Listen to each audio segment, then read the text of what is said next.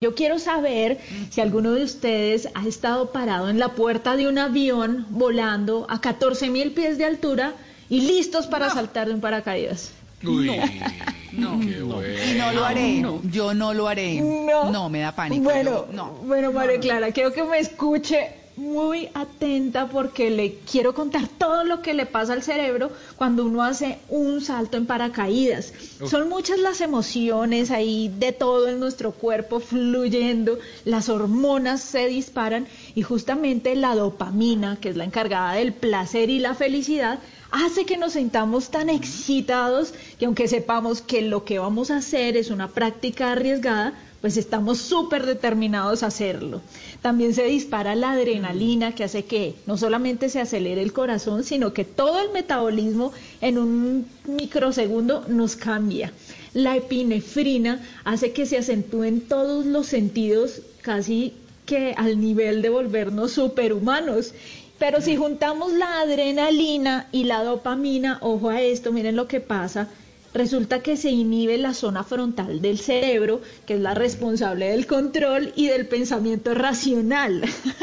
es decir, que estamos medio locos los que nos aventamos de un paracaídas. Y debe ser por eso que mientras uno está cayendo, pues como que uno se va preguntando, yo qué estoy haciendo aquí, qué está pasando.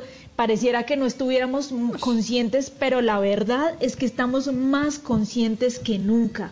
Hay unas señales que llegan al hipocampo y ese es el encargado de almacenar todo eso que está sucediendo desde todas las sensaciones en una memoria a largo plazo. Miren qué bonito esto. Y todo con lujo de detalles. Por esa razón, esa experiencia de saltar en paracaídas es una cosa que no se olvida y que hay momentos o circunstancias que nos van a hacer sentir que estamos nuevamente en ese justo instante.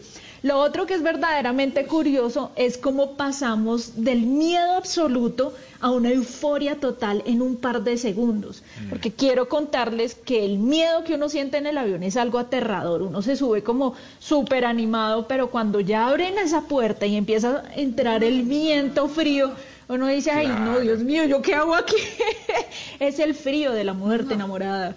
También ese, ese, ese miedito como que lo ronda uno por las noches previas al salto, el estómago se revuelca, la boca se seca, pero lo lindo de todo esto es que todo eso se va, todo eso se acaba increíblemente cuando hacemos lo más difícil de todo, lo más desquiciado, que es saltar de un avión en marcha. Ahí pasamos a la felicidad total, estamos volando, porque digamos que cuan- entre más altos se realicen estos eh, vuelos, estos saltos, pues mayor es el tiempo que estamos en caída. Yo duré más o menos un minuto y es increíble, en serio que pasan muchas cosas interesantes. Y una de las preguntas frecuentes y que la gente dice, no, yo no lo hago, es porque tengo miedo que se sienta ese vacío de caída libre. La respuesta es no, no se siente. Digamos que yo lo que sentí fueron dos segundos como de, de, ese, de esa sensación de una montaña rusa y ya. Después cuando uno adopta la posición, que es como acostado boca abajo, uno siente que el viento casi que lo sostiene en el abdomen, es algo increíble. Y tampoco se está muy consciente de la velocidad a la que estamos cayendo. Estamos cayendo más o menos a 200 kilómetros por hora.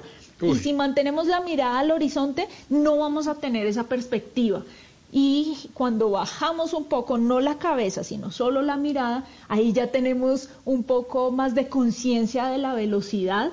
De hecho, uno puede ver cómo traspasa pequeñas neblinas, pequeños cúmulos de nubes, y todo transcurre de manera maravillosa como si fuera una película.